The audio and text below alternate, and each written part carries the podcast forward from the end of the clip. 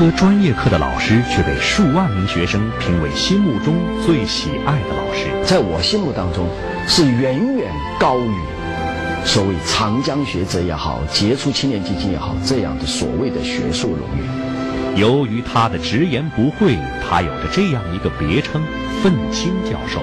我觉得在中国的大学，我要感谢浙大的学生和全国的大学生，用这样的一种称呼给我增强。浙江大学副教务长郑强走进演播室，讲述他仗义直言的教育人生。教育人生走进浙江大学，寻访名师名家，分享教育理念。奥林匹克竞赛搞了这么多，搞的结果是什么？同学们，真正奥赛得到金牌的同学，我要问到后面有几个在这个领域？真正坚持下去了，坚持不了，为什么？他们的心灵已经疲惫，他们一切的智慧都已经被扼杀了。这叫什么？这叫摧残式的教育和掠夺式的启发。幼儿园就小学化，小学中学化。中学大学化，那个东西跟庄稼一样啊，跟那个猪一样啊。大家都知道，凡是催肥的猪都不好吃的。你好，观众朋友，欢迎收看《教育人生》。在节目的刚开始啊，我们为大家播放了一段精彩的演讲视频。视频中的演讲者呢，是一位研究高分子材料的大学教授。虽然现在只有几百名学生能够直接听他授课，但是他却连续三届当选，由数万名在校生评选的学生心目中最喜爱的老师。他就是今天来到我们浙大演播室的嘉宾——浙江大学副教务长、长江学者特聘教授郑强老师。我知道您获奖无数哈，但是呢，我知道您最钟爱的、最喜爱的还是这个牌子。对。我是我最喜爱的浙江大学老师郑强，是为什么？呃，他有那么大的分量吗？对，就是我的理念是，就大学到底它的功能是什么？我始终认为培养人是大学最重要的职责和功能，这是最重要的。而大学教授他最大的贡献。是人的培养和对学生的教育，这样的价值是远远胜过了他所谓的发明创造和 SCI 论文。所以我要讲，这个牌子的分量，在我心目当中是远远高于所谓长江学者也好、杰出青年基金也好这样的所谓的学术荣誉。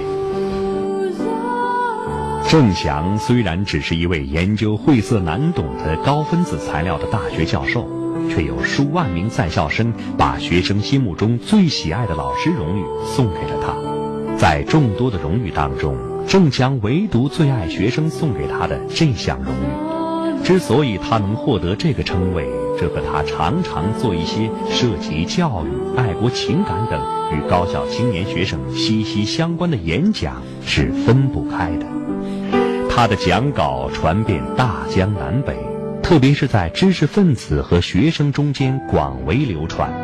有人这样描述他的演讲：长达三个小时的演说，没有一个人中途退场，甚至没有一个人上卫生间。台下寂静无声，除了发自心底深处的鼓掌和开心的笑声。我的孩子在读小学的时候。这么多女同学在管他，我已经讲过了，有的同学知道，有的同学不知道啊。我是深受我的心，我的心灵不是我的儿子受的伤害，我是对教育我真的是恨呐！就这样教下去，我们的男同学怎么得了啊？班上六个女同学，就有这个特权，专门记男同学。谁要是被记了六次，星期五回家写检查，然后爸爸妈妈还要写一个检查。所以我们家庭很紧张啊！到了星期五，我这样看我儿子，我儿子这样看我呀，反正两个眼神一对了，就知道有问题了。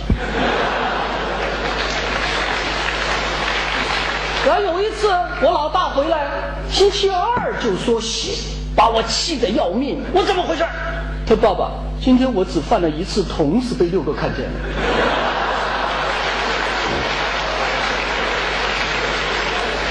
我就告诉大家，我去开家长会了，这六个女同学的妈妈都是我的好朋友，我就说了，我说我真的很喜欢你们的女儿，真的很喜欢你们女儿。我说但是啊，要这样下去啊，我真的是为你们女儿担心的。我说怎么呢？我他们说怎么呢？我说真的，我有一条，我得感谢你们的女儿，我的儿子也许有前途了。为什么？他们觉得奇怪，经常说这话，为什么？我儿子脸皮厚了。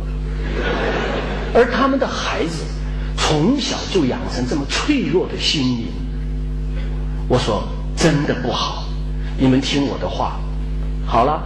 结果过了这以后啊，我儿子从来没回来写过了。后面一问呢，说是那女同学告诉他的，说我妈说的，从现在开始，郑强的儿子就别再借了。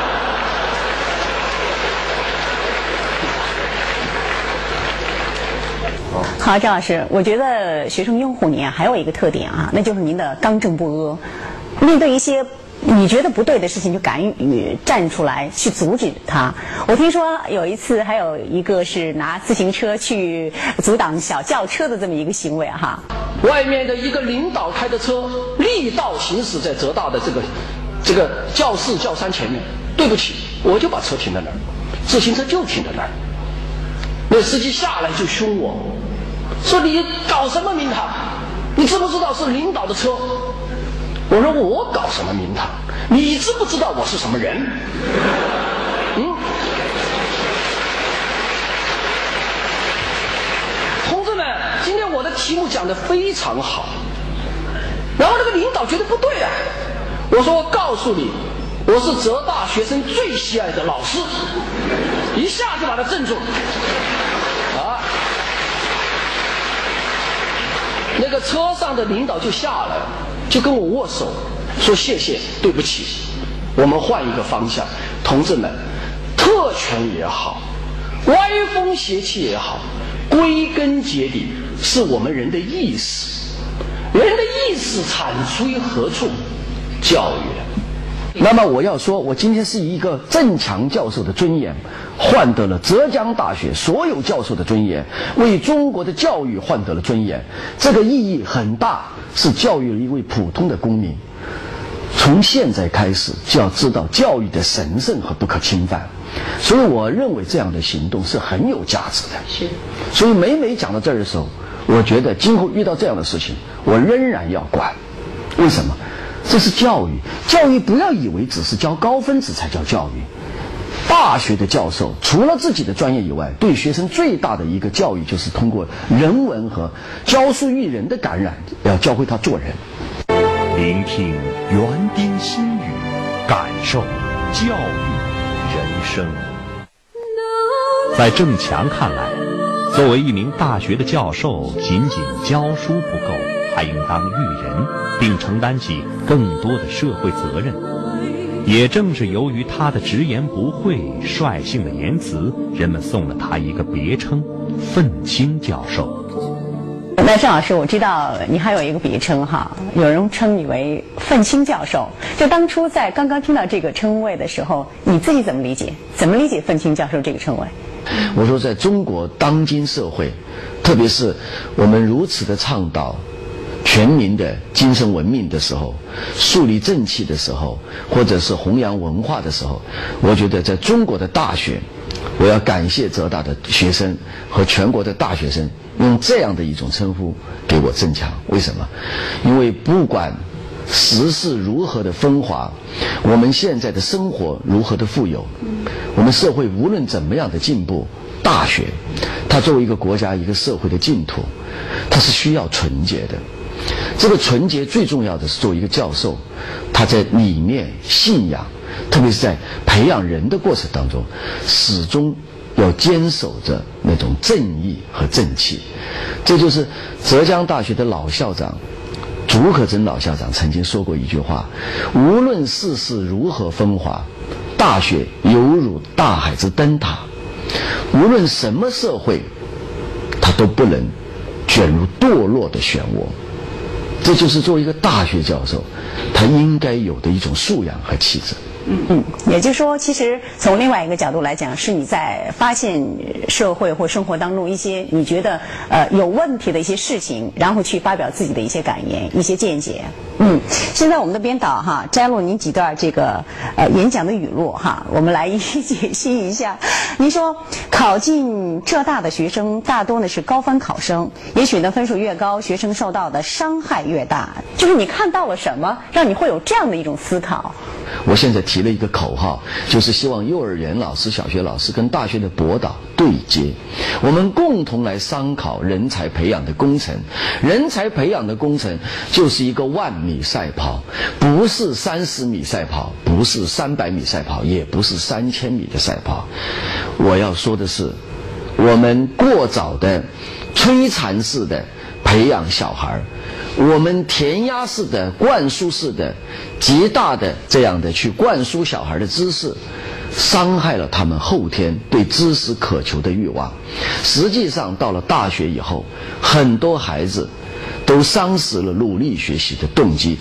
我们说的是这样的学习。它的结果是什么？我们得了这么多奥赛的奖，为什么到了最后成人的时候，我们就得不了这个桂冠？到了诺贝尔奖的时候，你得承认绝大多数，甚至几乎全部都是男性教授和学者摘得了诺贝尔奖的桂冠。那么我们要承认男性在这个当中起的作用，或者说这个现实。那么要问为什么美国的男性、美国的男孩、日本的男孩、德国的男孩、法国的男，甚至澳大利亚的？外科大夫都能得诺贝尔奖，原因何在呢？这就是最近我归纳的一句话，是因为这些国家的男孩在他们小的时候，他们尽情的玩，玩腻了，玩到他们成熟做男人的时候，他们觉得我们不能再玩了，我们应该做一点正经的事儿，而且一做正经的事儿就是极其的投入和热爱。中国的男孩是小的时候没有玩儿。不得玩，被别人玩，玩到他们成熟的时候，该做真正男人的时候，他们说：“老子小的时候没有玩，没有好好玩，现在我该玩了。”所以读书没有认真，做事儿没有投入。我思考的是这个问题。不能对孩子的素质进行超前培养。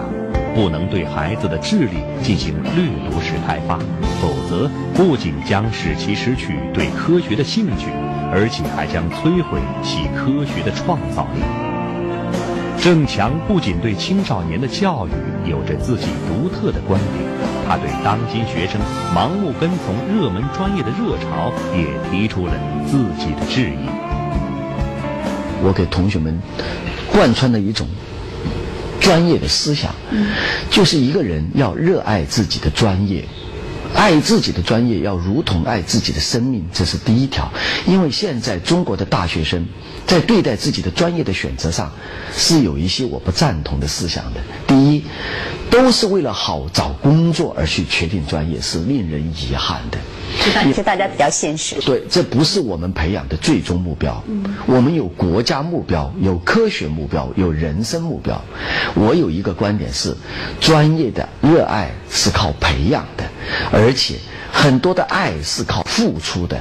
我说，为什么郑老师这样的教授特别热爱自己的专业呢？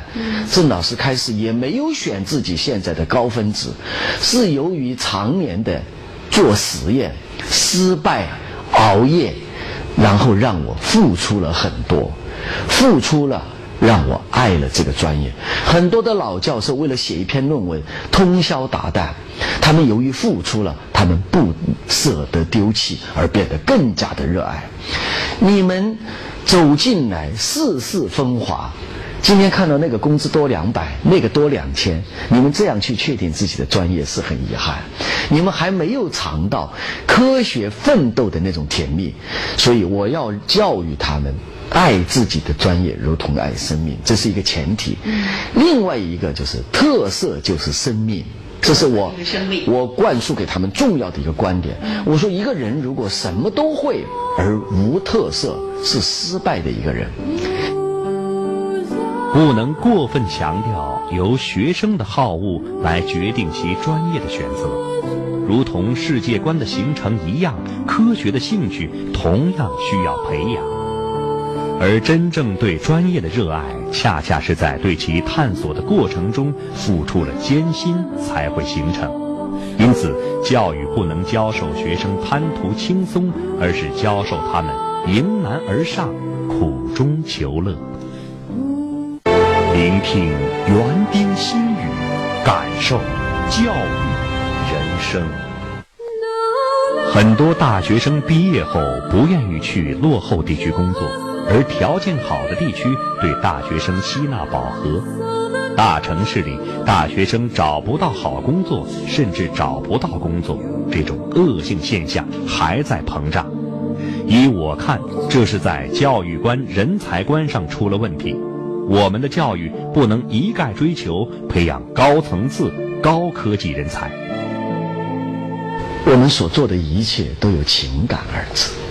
所以我经常教育浙大的同学，教育全国的大学生，不要只会索取，不要只以为自己读了书就有权利向我们的老百姓索取。大学生找不到工作，社会怎么怎么不公平？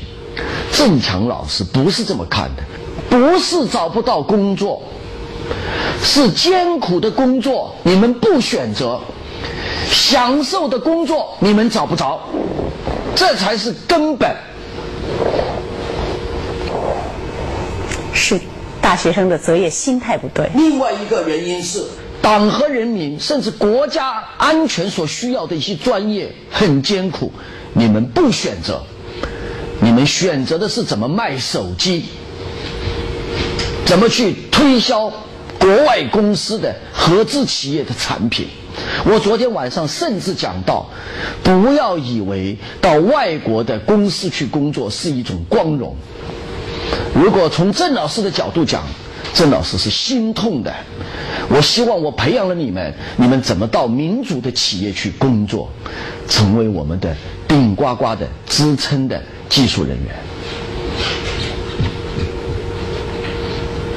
我这个人有点喜欢冲动，甚至到什么程度？我不瞒跟你说，前二十天一个月左右，我在一个场合主持了奥运火炬手的选拔和最终的确定的颁奖晚会，整个的画面全是可口可乐的画面。我当场就问了一句同学们。难道就没有想法吗？我说郑老师心痛。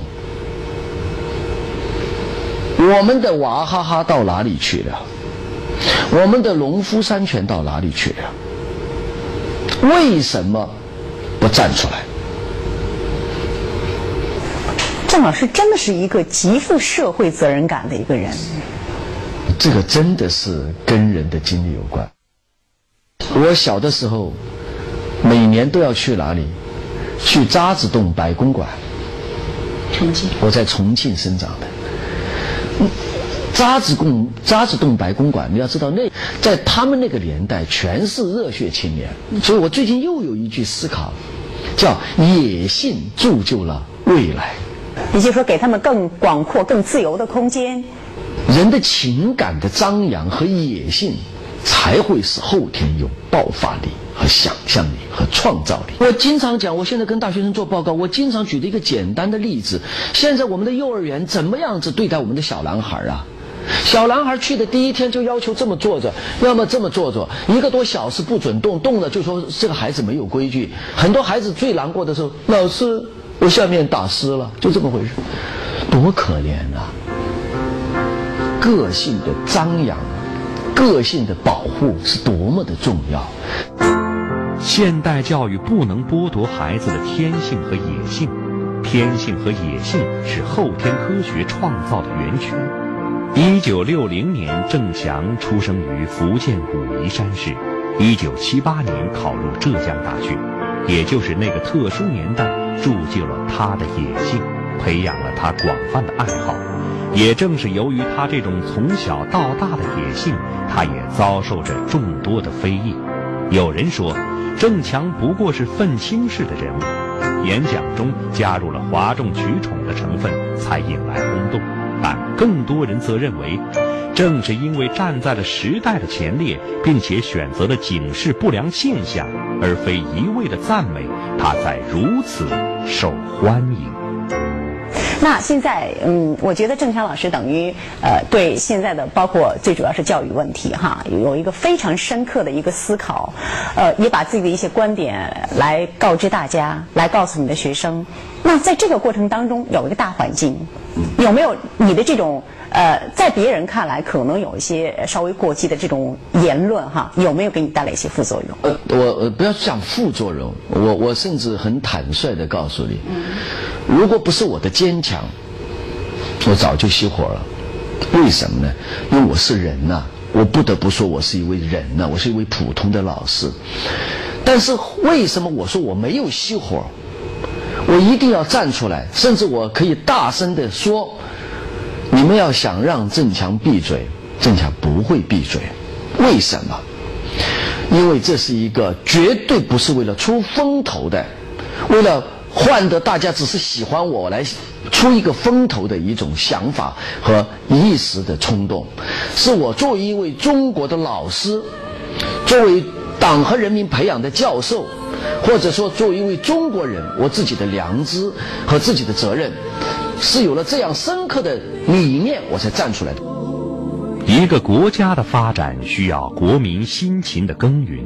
一个民族的振兴需要民众的自尊自强，一个中国的年轻学者只有将自己的知识和才华融汇于新世纪中华复兴的大潮中，才能有最大的成就。郑强花费了大量的时间和精力，关注青少年的教育以及大学生思想道德的培养问题，他大声疾呼。他愿意利用所有可能利用的机会，教授学生关于做人、爱国、关于成才的道理。郑强在当老师的第一天起，就一直用自己独特的方式教育着学生。